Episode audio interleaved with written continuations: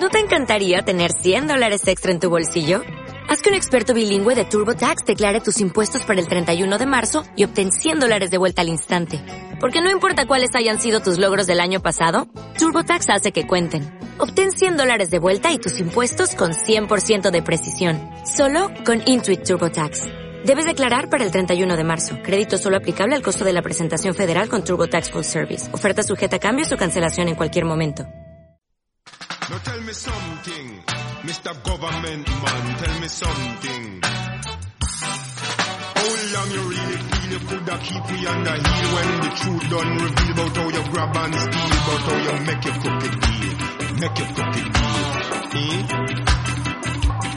Well down in Southall, where preach the get fall, the Asians them farm up a human wall against the fascists and them police shield. And them sure that the Asians got plenty zeal, got plenty zeal, got plenty zeal. It is no mystery, we're making history. It is no mystery, we're winning victory. It is no mystery, we're making history. It is no mystery, we're winning victory. Now tell me something, Mr. Police. Eh, buenas noches, eh, queridos oyentes, amigos y amigas, y bienvenidos un miércoles más a Nemos, eh, el espacio dedicado a la historia y las ciencias sociales en la sintonía de Radio Almenara, la radio libre de la ventilla tropical. In Bristol, they had no pistol, but you have. Un miércoles triste porque el tiempo no acompaña. Tenemos aquí esta especie de tormenta absurda sobre nuestras cabezas que, bueno, eh, no nos ha quitado las ganas de, venir una vez más al estudio y, bueno, eh, queremos agradeceros a todos vosotros que, a pesar de este mal tiempo, aunque en realidad no tiene nada que ver porque no tenéis por qué salir de vuestras casas, nos estáis escuchando a través del 106.7 de la FM, de www.radioalmenara.net o, a posteriori, en nuestro maravilloso servicio de podcast.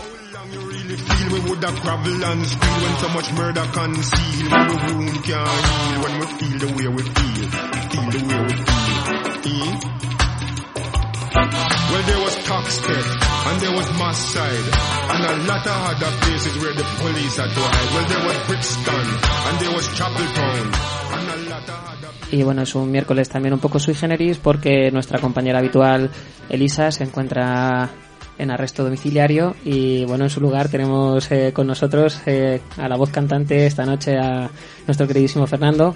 Hola, buenas noches. ¿Qué tal Fernando? Muy bien, Encantado de volver a estar en este espacio radiofónico que ya es tuyo. muchas gracias. Y bueno, al, al micrófono y a los controles, como siempre, un servidor Josemi.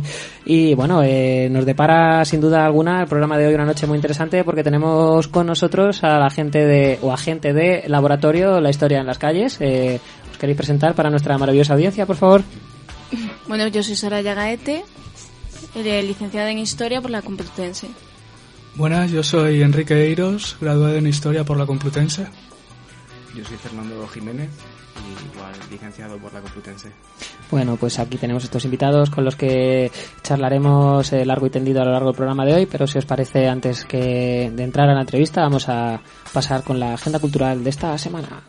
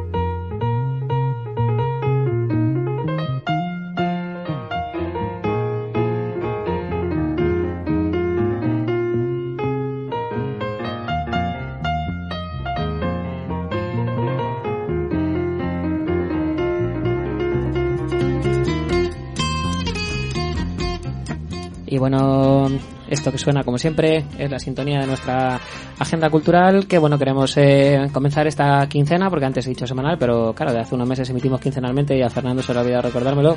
Bueno, además, muy buen cambio. ese. Sí, sin duda alguna da tiempo para concentrarse y sacar lo mejor de nosotros. Para cada edición tenemos, bueno, pues queremos eh, comenzar la entrevista agradeciendo a bueno, pues eh, por un lado a toda la, la gente, a todos los compañeros del colectivo de Radio Almenara que han estado pues trabajando arduamente este fin de semana para sacar adelante el decimoprimer Festival Almenara y bueno, como no, también eh, agradeceros a todos los que os habéis pasado en, en alguno de los tres días del festi por el Parque Rodríguez Sagún porque bueno, pues eh, sin vuestra presencia el festival eh, no habría salido adelante y probablemente no, no tuviera ningún tipo de, de sentido porque bueno, recuperar un espacio público para quedárnoslo nosotros solos pues no, no tiene ningún sentido así que bueno, tanto para los currantes como para los asistentes, de verdad, muchísimas gracias.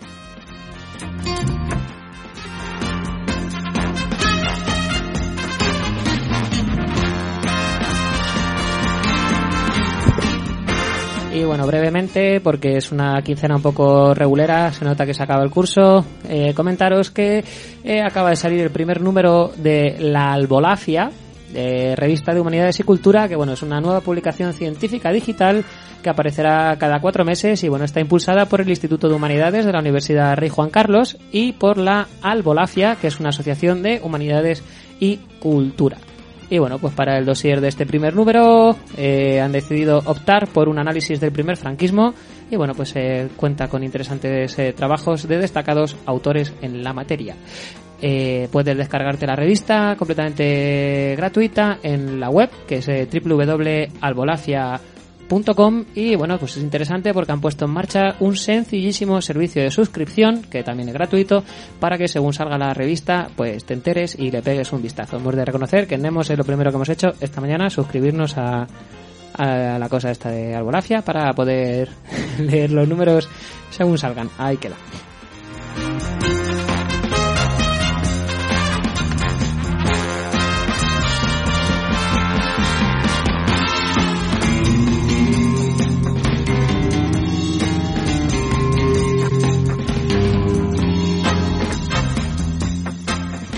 Comentar también una novedad editorial de los compañeros eh, de Virus Editorial. En este caso, el libro eh, La barbarie deportiva, crítica de una plaga mundial de Mark Perelman, que bueno, es un libro que viene pues muy al hilo de- del mundial y las futuras Olimpiadas de, de Brasil y que bueno, con, eh, esperamos charlar con el autor pues a lo largo de este mes porque bueno pues eh, trae- tenemos eh, cierta relación con, con la gente de virus y nos encanta siempre pues tratar de de sus, de sus libros y a entrevistar a los autores. Y bueno pues eso. Os recordamos la barbarie deportiva crítica de una plaga mundial virus editorial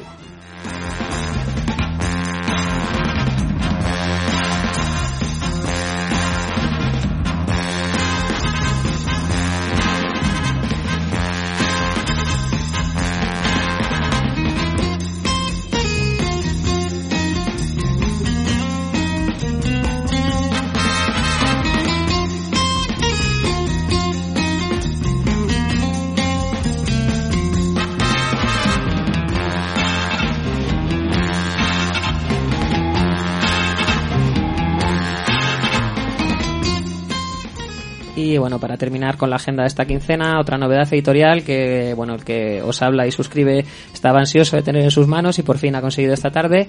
Y es el volumen de Martí Causa y Ricard Martínez y Montada, que ejercen como editores. Es la historia de la Liga Comunista Revolucionaria de 1970 a 1991, editado por los libros de Viento Sur y por La Oveja Roja. Ya os digo, acaba de salir hace bien poquito. Es la historia de, bueno, pues de un interesante partido de la izquierda extraparlamentaria de, de este país.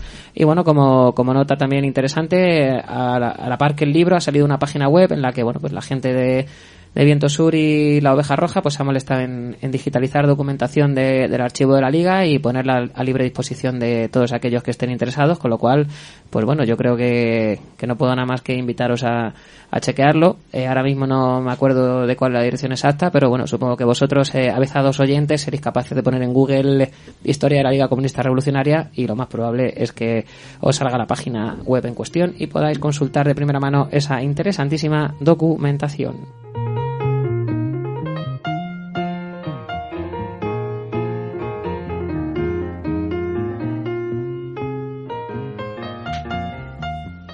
Y bueno, si os parece, antes de dar paso a nuestra entrevista de hoy, vamos a poner un poquito de música.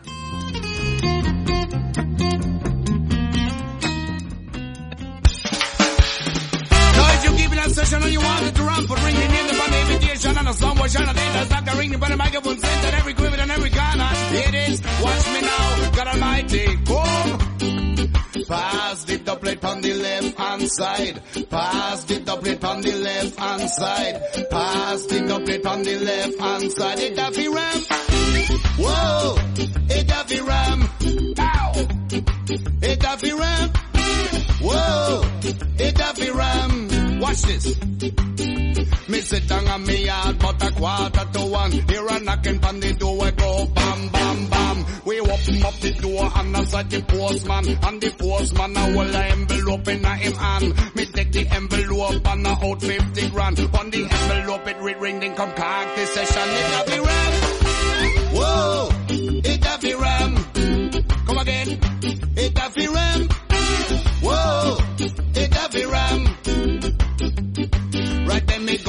The house and to make decision. Should I take the Mercedes or the Batman wagon? Me decide for myself, run up to the taxi stand. A little offer that me come to ram the session. As me reach it dance, get there is a contention. Me look from afar and I said the gate man. Them said fi Duke Mojo and the king from Manhattan. But all of them they couldn't caught this session. As him sight I man, him a shake off me hand and go down pon him knees and make a supplication. And I say, I can really make your cock this session. It a fi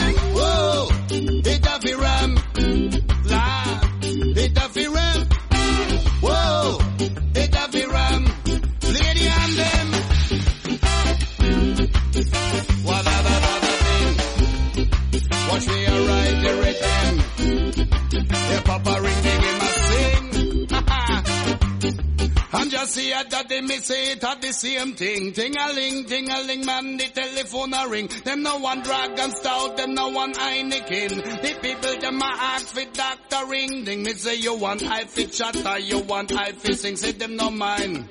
Because me bad on anything. A true man, a true me, a stop talking. Put that for me jewelry and lip a gold ring. A little of a that me come for ride the rhythm. While the session a cock and the dance all swing. Listen, Dr. Ring, they give the people skanking it name Lord. Them a fi crown me king. It a fi ram. Whoa, it a fi ram. What a mercy. it a fi ram. Whoa, it a fi ram. Watch this now.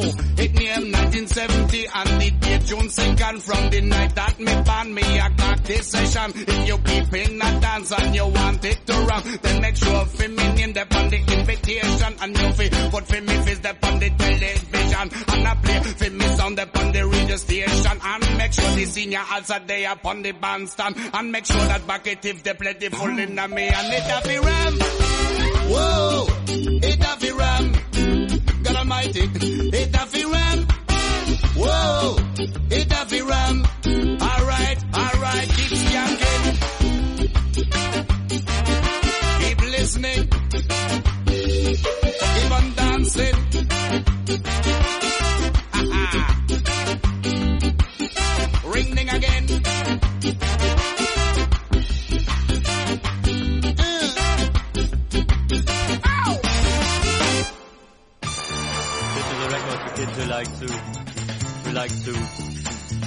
I you know what I mean. Si te interesa la historia, las ciencias sociales, las humanidades o la cultura en general, todos los miércoles tienes una cita de 11 a 12 con Nemos, tu programa favorito en la sintonía de Radio Almenara. Escúchanos a través del 106.7 de la FM o de www.radioalmenara.net.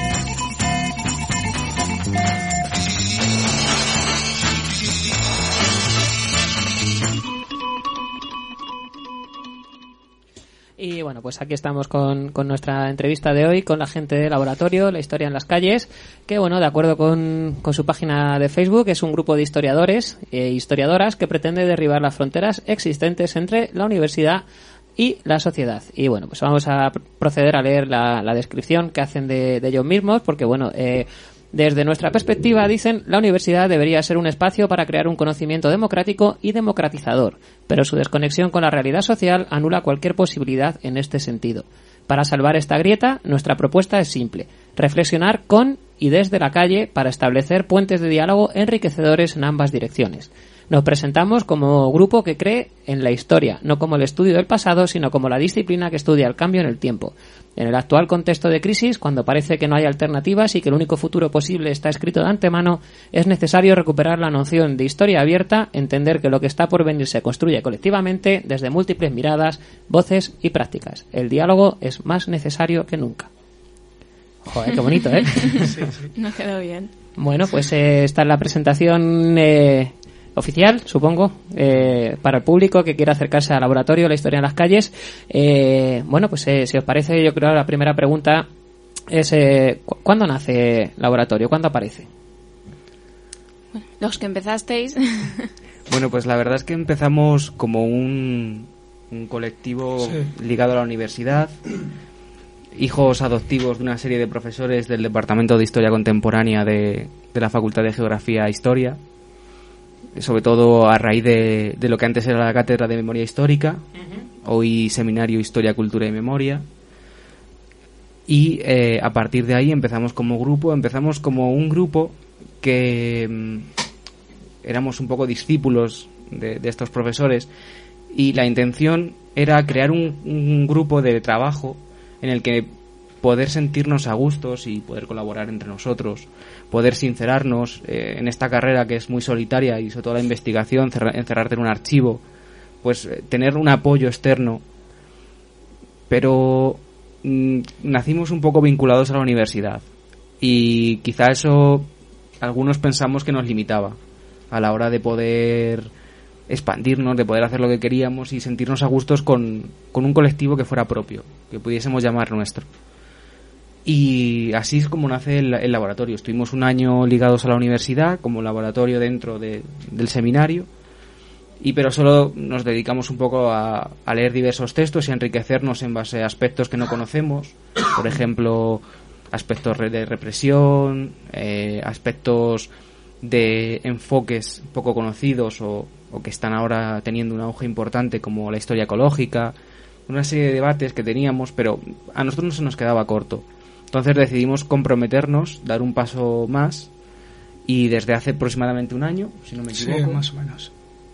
pues estamos como grupo ya independiente de la universidad con este propósito de intentar pues llegar a la calle, que es lo que cre- creemos que la universidad no hace, que se encierra en sus departamentos, en sus discusiones de quién coge la silla y, y no llega a la gente. Entonces nosotros queríamos conectar, hacer cosas con la gente y hacer un vínculo que enriquezca a todos, tanto a la sociedad con nuestras actividades y luego nosotros a través de, de la sociedad, porque muchas veces encerrado en un departamento, en un despacho o en un archivo, uno en- pierde perspectivas y enfoques que la gente te da, te, se te acerca a hablar contigo amablemente y, y la verdad es que ahí pues eh, hemos tenido experiencias muy gratas. Y mm, bueno, esta desconexión que, criticáis ¿no? de, la, de la universidad con, con el resto de la sociedad, eh, aparte de, de los juegos de poder y, y las lógicas de reproducción de- del campo académico, ¿a qué creéis que, que se puede deber? ¿Es unidireccional? ¿Es solo la universidad la que no quiere tener nada que ver con la sociedad? ¿Puede que la sociedad tampoco quiera tener nada que ver con la, con la universidad? ¿Cómo, cómo lo valoráis?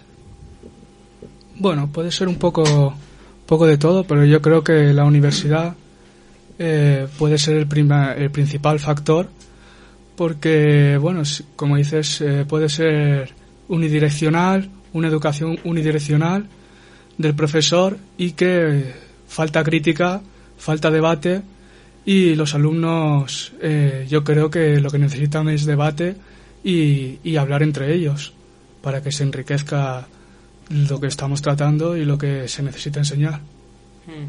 Hay un juego de poder muy importante y yo creo que hay muchísima gente que no quiere entrar en ello. Y en cuanto te asomas a la universidad ves que está corroída, corrompida y que, que hay unas fortísimas relaciones de poder que, que no puedes romper. Y o te unes a ella o te vas. O te echan, mejor dicho, te echan. Palabras, palabras eh, duras y sinceras para una noche madrugada de, de miércoles. Eh, Fernando, Sí. sí, sí, no, comparto mucho de lo que estáis, de lo que estáis comentando, ¿no? Pero me llama un poco la, la atención porque cuando hablamos de la universidad, no sé, muchas veces lo focalizamos como si fuera, en nuestro caso, porque creo que los que estamos aquí presentes hemos pasado por la misma facultad, por los mismos probablemente profesores, eh, cátedras y demás. Am, y claro, yo también me pregunto si esa desconexión que vemos, tanto de eso que llamamos universidad, que podríamos focalizarlo en facultad, no la veis también entre facultades. Es decir, incluso entre departamentos. No sé, yo creo que incluso esa desconexión puede llegar a darse en, en ámbitos tan, tan locales y localizados como pueden ser departamentos Mm. que no tienen relación con otros, ya no solamente a nivel local, valga la redundancia, es decir, por ejemplo, en el caso de Madrid, que a lo mejor pueden o no tener contacto departamentos de contemporánea con contemporánea, por ejemplo, en, la autónoma, sino más allá. No sé, ¿qué, qué os parece? Sí, es totalmente cierto. Es decir, eh, no, no hay una relación, no hay una interdisciplinaridad. Es decir, no la quieren, no quieren haberlo. Y esto está, se ve muy bien en, los, en el tipo de estudios. Es decir, si tú eres de historia, tienes que cursar un máster de historia y tienes que hacer el doctorado de historia. Como te quieras ir por otra vía, te ponen muchísimas pegas y muchísimas trabas. Lo digo por experiencia propia, además. Sí, nosotros también. Sí, puede que, que en cierto modo, o sea, una interdisciplinariedad real pudiera poner en, en riesgo estos juegos de poder de los que estamos hablando. Podría ser ese uno de los motivos, se me ocurre. Sí, sí, posiblemente. La departamentos estancos, su aparición, juraría haber leído algo de eso en, en- en algún lado. no sé, eh, yo creo que es que al final, si, si puedo decirlo así, es un poco hipócrita, ¿no? Digamos, porque estamos jugando, nunca mejor dicho, a, a trabajar en la universidad, a investigar, qué palabra tan bonita, a pensar y al final te encuentras con estas barreras, ¿no? Que yo creo que lo que son son barreras al conocimiento, Sí. desde mi punto de vista. No sé si en ese sentido lo, lo compartís. Sí, sí, Sí, sí, totalmente. totalmente. No sé, porque es eso. Yo creo que la interdisciplinaridad, bien entendida, eh, no puede hacer otra cosa que enriquecer el, el conocimiento tanto propio como ajeno. ¿no? Sí. Y sobre todo en, en aras de, de- de lo que estamos hablando, ¿no? de, de- de investigar, de conocer, de ampliar un conocimiento que es supuestamente a lo que debería dedicarse la universidad, que no sé si desde vuestro punto de vista es a lo que se dedica. Ha Bueno. sido muy duro esto. Sí, sí, sí. Tampoco hace falta que os mojéis tanto. Yo no lo iba a hacer. o sea que- No, hay departamentos estancos, pero incluso dentro de la misma historia, ¿no? Eh, la historia militar por un lado, la historia política por otro, la historia cultural por otro lado, la historia de la violencia por otro, la historia del género por otro. O sea, hay un, un estanco ahí que no es muy difícil cruzar barreras. En algunos casos sí que se están venciendo, están intentando ahora salir proyectos. La Uni en la calle fue uno de ellos, intentar, pues eso, sacar la protesta a la calle e intentar hacer ver a la gente lo, lo que está pasando. Ya no solo dentro de los colectivos que se mueven dentro de la universidad eh, estudiantiles, sino también a nivel de profesorado. O sea que también, o sea, hay mucha, mucha, por así decirlo, endogamia en la universidad, pero también hay pequeñas resistencias que yo veo en, en personal, sobre todo joven. Pero también, o sea, el problema también es que eh, quizás ante ese, esa endogamia hacen un conocimiento, entre comillas, muy, encomi- muy entrecomillado, para élites.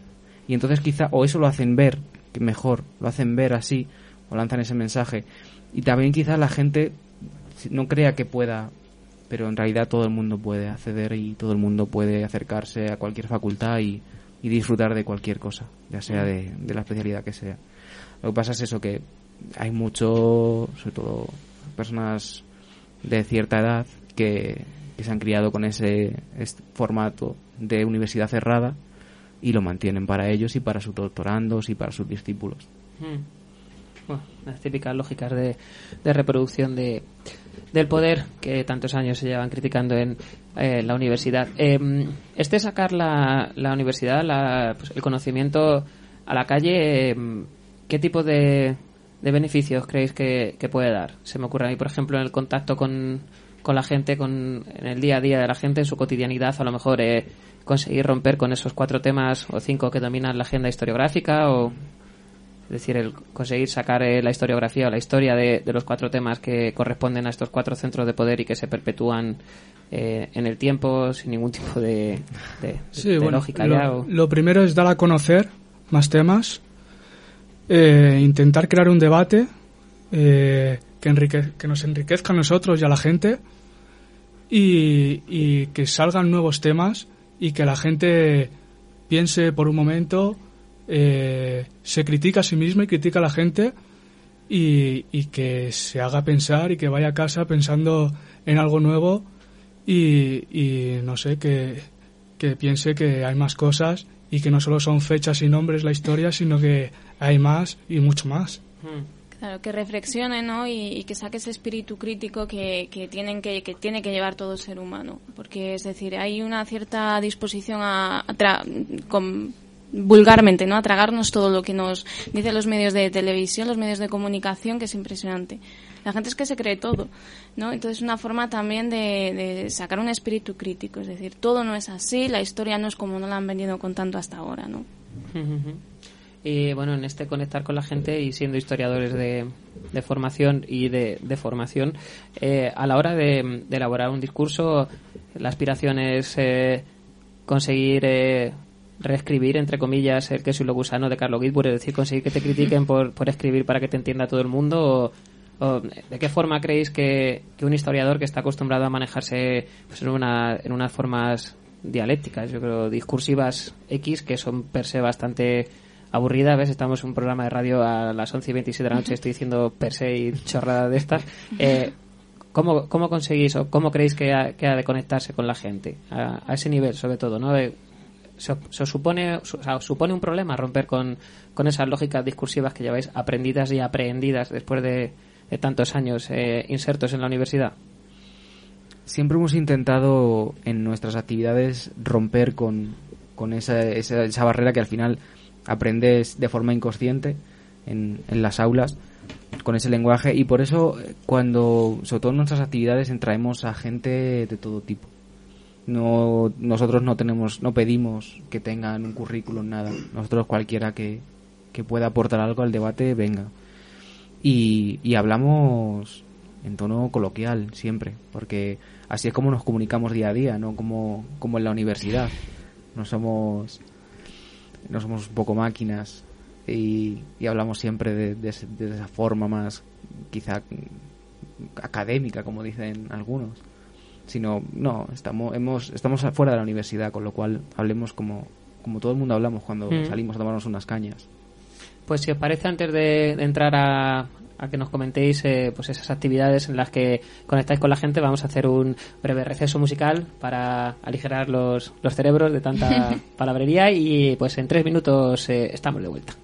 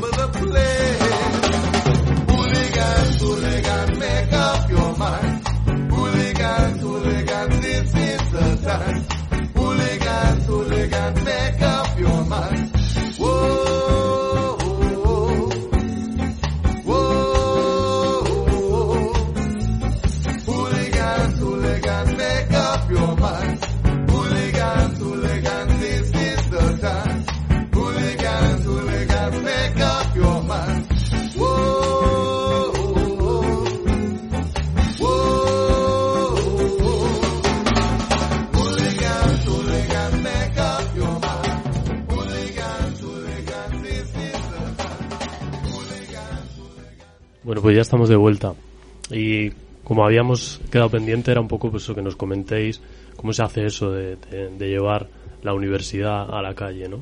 Que a través de qué actividades, cómo, cómo habéis intentado realizar este proyecto. Bueno, pues es difícil, nos ha costado muchísimo. De hecho, solo hemos hecho tres. Para empezar, claro, cada, cada uno tenemos eh, nuestros estudios, nuestros trabajos y nos cuesta muchísimo ponernos de acuerdo. Siempre hay quien trabaja más, ¿no? Y quien trabaja menos, también hay que decirlo. Y No, no señales a nadie. No señalo. Dios mío, estas las lógicas internas en, la, de en la radio no se ve, pero ojo. eh. es broma, es broma, es broma. No, nos cuesta mucho organizarnos, no tenemos financiación y el dinero, pues al fin y al cabo, o para, para gastos de fotocopia, eso es que es necesario, ¿no? Y nos cuesta, nos ha costado organizarnos. Bueno, una primera actividad la hicimos en el Centro Cultural de La Zagala, de Lavapiés, y, y bueno, estuvimos, vimos un documental sobre Emilio Sandoval, Felipe Emilio Sandoval, ¿no? Eh, que fue presentado además por quien, hizo el, documental, Carlos García Alix, ¿no? Y bueno, bien, es una actividad que nos salió bien, salimos muy contentos. Fue la primera y tuvo bastante afluencia de público. Luego, si queréis comentar. Sí, la, la última que hicimos fue en la tabacalera y la verdad que a mí es la que más me gustó porque fue una charla debate que invitamos a dos personas, a un profesor de la universidad y a una miembro de la PA y queríamos que hablasen sobre el profesor, sobre el urbanismo eh, en Madrid, sobre finales del siglo XIX, principios del siglo XX y la miembro de la PA queríamos que hablase de, de los problemas que hay actualmente eh, en la vivienda y eh, en España. Y queríamos interrelacionar un poco o conectar o comprender un poco cuáles son los problemas actuales y cuáles fueron los problemas pasados con la construcción del urbanismo. Y bueno, la verdad que nos salió una charla y un debate bastante interesante y bastante enriquecedor para todos. La última actividad en la que hemos participado no es propia nuestra, sino del colectivo Miles de Voces, de la que se forma o surge en la Universidad de Alcalá, al que agradecemos mucho desde aquí la invitación que nos hicieron. Fue como acto inaugural del colectivo y la verdad es que fue un debate bastante interesante sobre pedagogía, historia y diversos temas que por ya se han hablado aquí un poco de la historia atrae, no atrae, cómo acercarnos, cómo poder conectar con, con más gente. Y la verdad es que fue muy interesante. Aprendimos todos mucho porque allí había no solo estaban miles de voces y, y el laboratorio, sino que había más colectivos. Y la verdad es que fue enriquecedor y, y bastante... Se nos hizo corto. Estuvimos tres horas y se nos hizo corto. ¿Y la conclusión fue que la historia atrae o, o no atrae? que hay que abrirse a a atraer, porque no solo vamos a atraer de forma pasiva, sino que hacerlo de forma activa e intentar, pues eso, acercarnos nosotros y nosotras a, a la sociedad y así intentar que la sociedad se acerque a nosotros. No puede, no puede ser solo desde pedirlo para que se vengan con Mm. nosotros, sino todos juntos. Y en, y en estos eventos, que es donde, donde de verdad eh, se calibra el impacto de, o sea, de, de tu yo ideológico, ¿no? de lo que recoge este texto que leíamos al comienzo, eh, Y la, y la- Tuyo ideológico. Sí, acabo de... Pero sí, será, ¿no? Algo así. Joder, tu subjetividad superestructural. Bueno, déjame. Pesado. Bueno, lo que dices, si lo que dices se corresponde con lo que haces. Ah, a coño, tomar por ah, culo. eso, joder. Era No, que sí, o sea, el, el público eh, atiende en masa, no atiende en masa, el, el perfil se corresponde con, con vuestras aspiraciones, es decir, hay una, hay una conexión real y de facto con la calle o al final, por desgracia, mm, se reproduce lo, lo de siempre que, y que solo interesa a los que ya están interesados. Sí. Pues yo creo que sí, porque la zagala de la, eh, la actividad que hicimos en la zagala fue la que tuvo más afluencia de público. Yo creo que sí que vino, no alguien de fuera, pero fundamentalmente eran de, de la universidad y compañeros nuestros y compañeras que, que vinieron a vernos. y en el resto de las actividades la verdad es que hemos tenido muy poca afluencia, hay que reconocerlo. Poca influencia, dificultad de organizarlo y bastante problemas a la hora de, sobre todo, organizarlo que, que nos costó bastante. Nos costó bastante. A nivel logístico. A nivel logístico y, bueno, a, la hora de contactar con la gente no, pero a nivel logístico nos costó bastante. Sí. ¿Se echa de menos eh, el estar al amparo de la universidad a esos niveles o...? No, yo creo que no. Porque estamos empezando, yo por lo menos me siento muy orgulloso de lo que estamos haciendo, muy contento.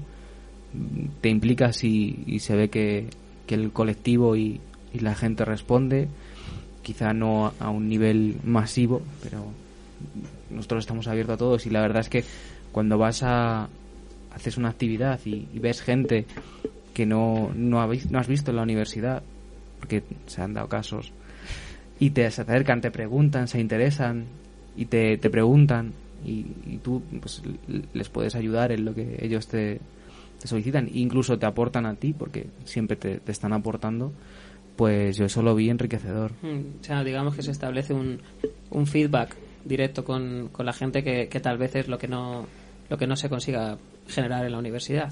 Sí, Sí, sí, totalmente.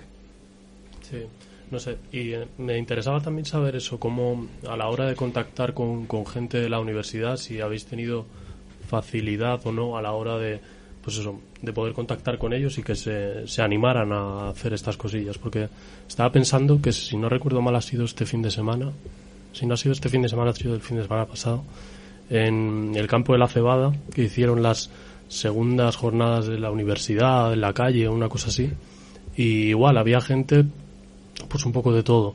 Eran creo que dos días, dos, tres días, en el cual podías encontrar desde, pues eso, gente más militante hasta eh, investigadores del CSIC dando conferencias y hablando sobre temas pues muy diversos, ¿no? Entonces me, llamaba la atención un poco a la hora de lo que, lo que comentabas, ¿no? Esas posibles dificultades que el mérito que tiene, ¿no? En primer lugar, el, el lanzarse, organizar estas cosas desde dentro, si es complicado o no el, acercarse a esos profesores o esa gente que pueda colaborar con vosotros. Bueno, también depende a qué profesores te quieres acercar, ¿no? Yo creo que eso es lo principal. Si, si quieres transmitir algo, tendrás que ir a un profesor que sepas más o menos que te va a transmitir o que, o que lo va a hacer de la forma eh, que más o menos se adecue a lo que quieres eh, llevar al público, ¿no?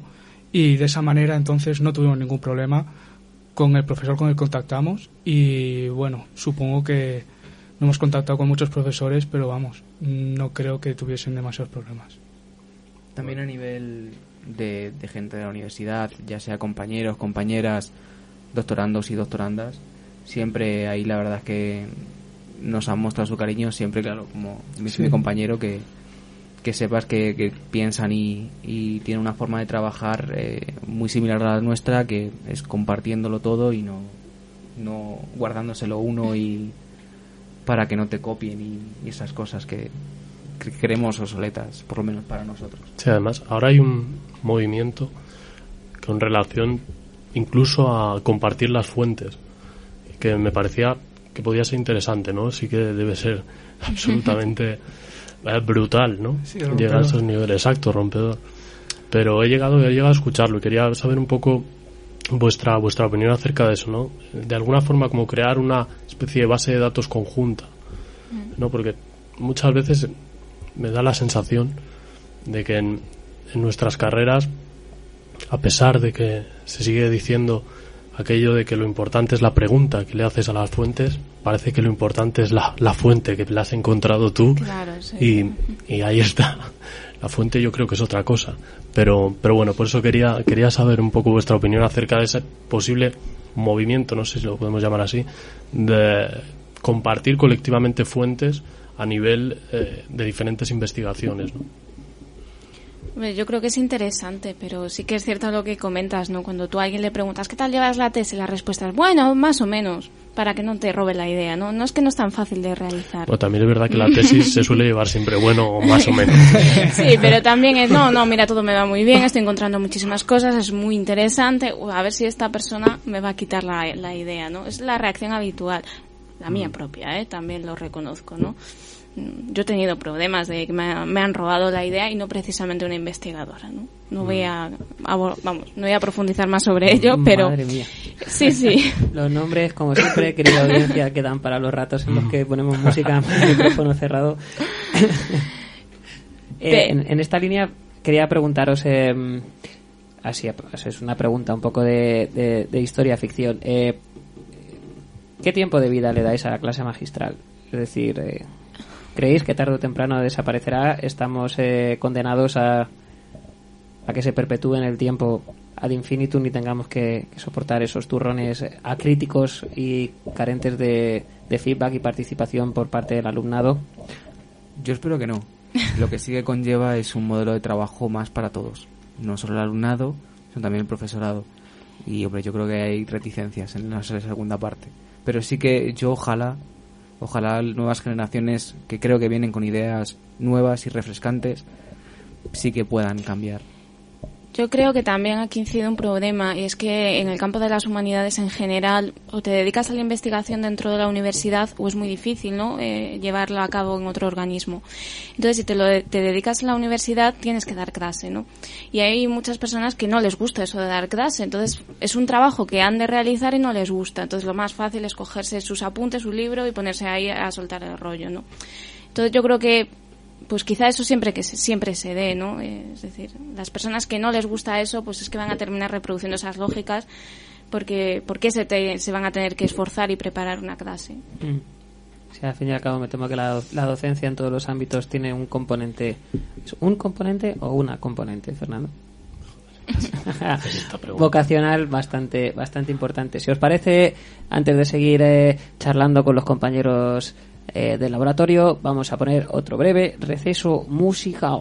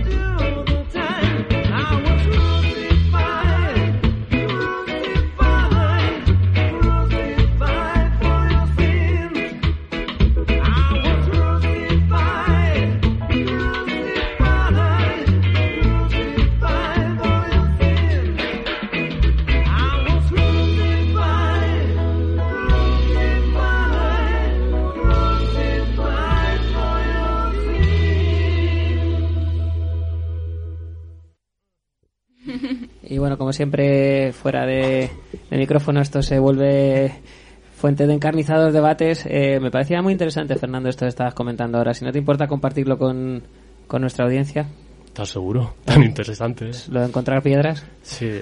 No, hablábamos de... Con relación a esto que comentábamos de compartir las fuentes y demás, que obviamente tiene sus problemas, pero yo... eh, claro, a nosotros, creo que a todos los que estamos aquí nos han enseñado que lo realmente importante a la hora de, investigar es la pregunta que le realizas a esa fuente para pues encontrar diferentes respuestas, caminos, llámalo como quieras, ¿no? Pero que al final, digamos, lo importante es por dónde enfocas unos materiales con los que estás trabajando, no los materiales en sí.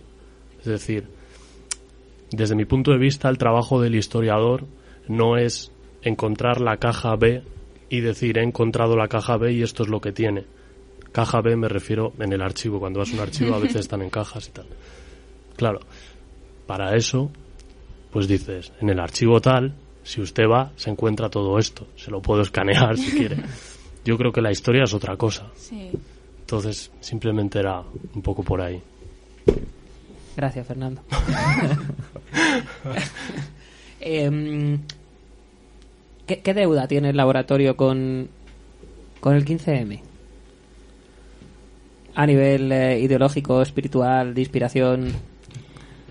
Pues desde mi punto de vista yo creo que, no sé, estamos todos, yo creo todos los miembros, ¿no? Estamos desvinculados del movimiento 15M, ¿no? No sé si, bueno, no puedo hablar por todo el mundo porque no lo sé.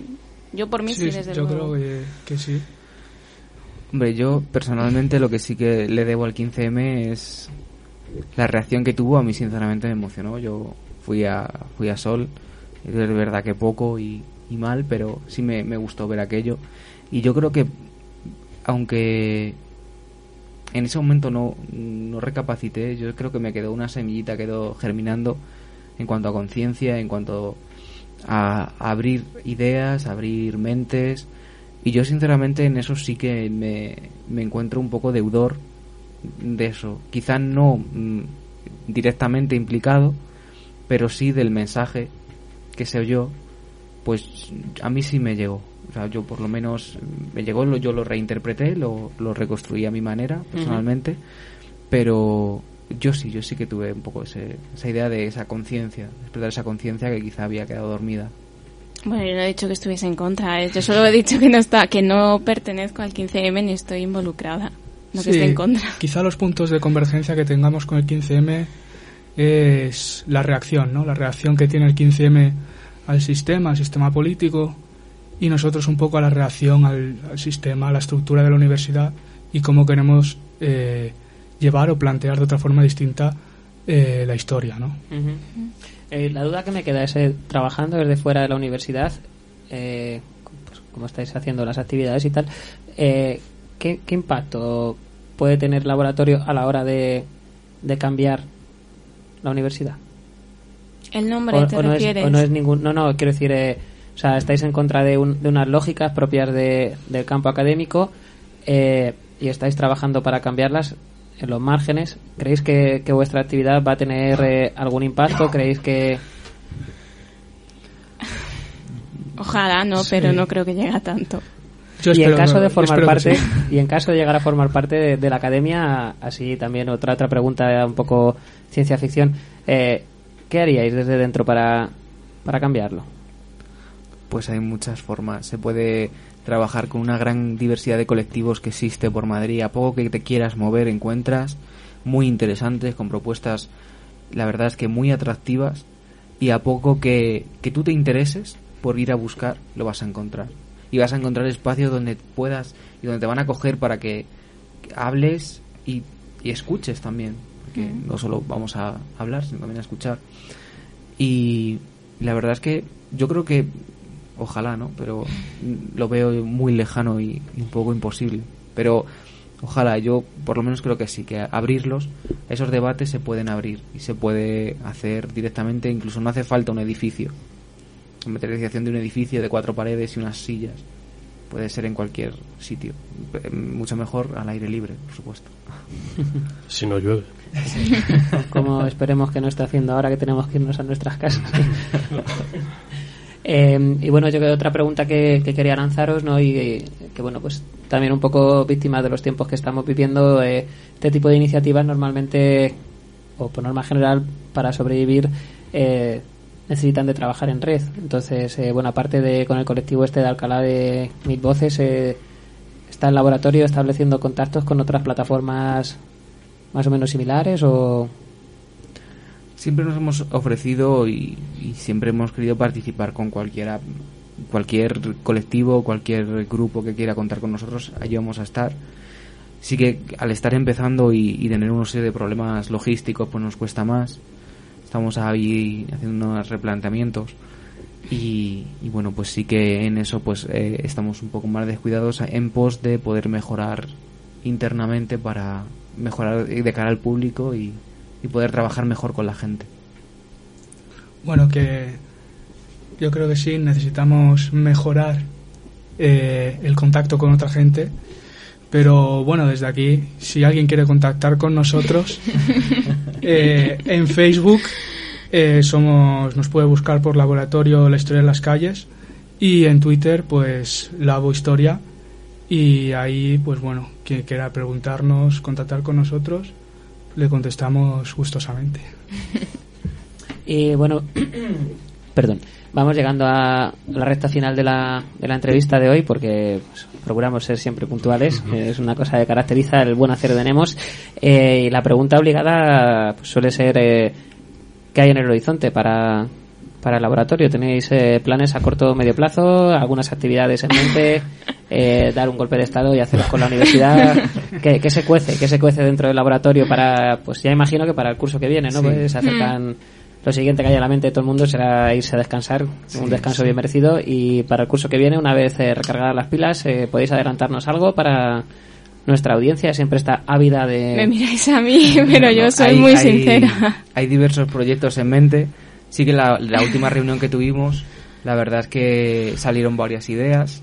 Gracias a nuestra compañera Ana, la pobre que, que no está aquí, pero que nos mostró su entusiasmo por, porque veníamos y quería participar. Un saludo, Ana. Sí, sí. Buenas noches, Ana. Le diría que, de que entrara en directo a través del teléfono, pero. a ver si funciona, ¿no? Eh, sé cogerlo ya. No nos desviamos del tema, Fernando. Perdón. Pues eh, nuestra compañera Ana propuso hacer algo sobre el 68, la movilización estudiantil.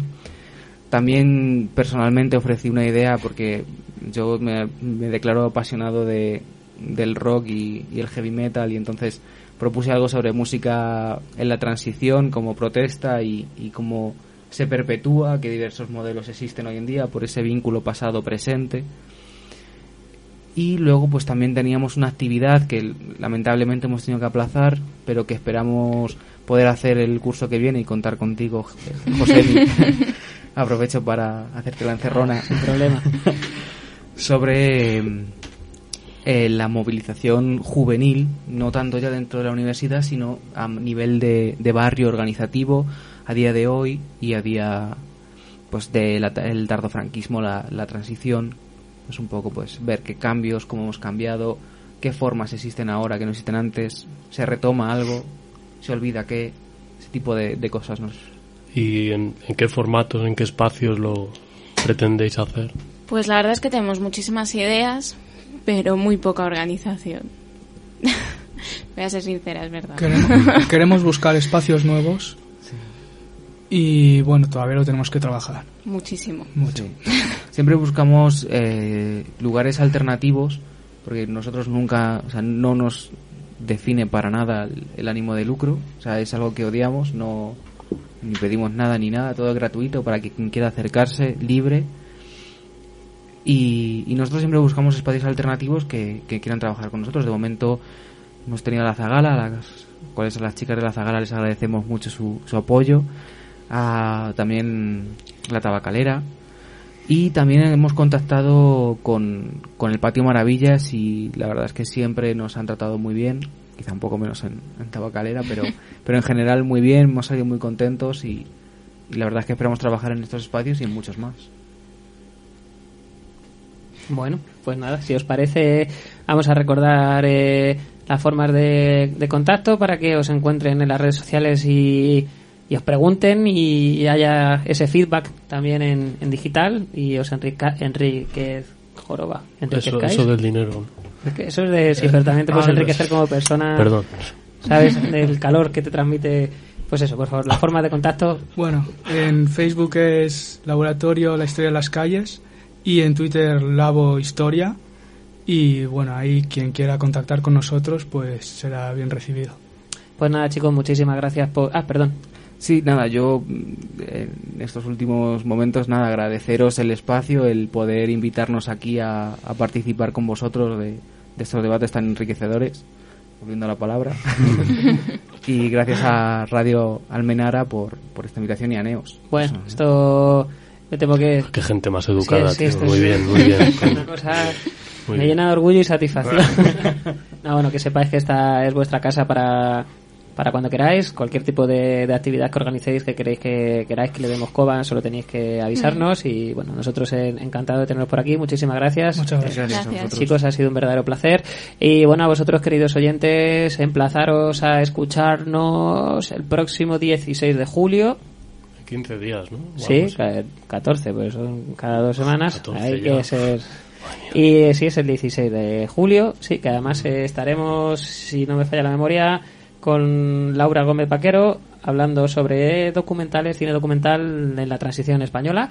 Y bueno, pues nada, agradeceros que hayáis estado ahí otro miércoles más. Y recordaros que a través de www.nemos.es o nemoshistoria.gmail.com pues podéis eh, sugerirnos, comentarnos o incluso insultarnos. Nos vemos en 15 días.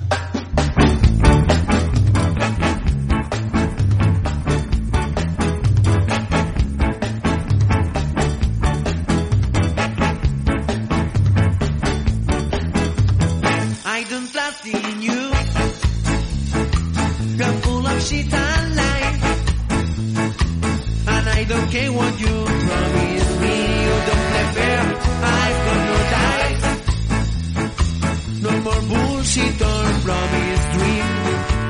You see, because not human being.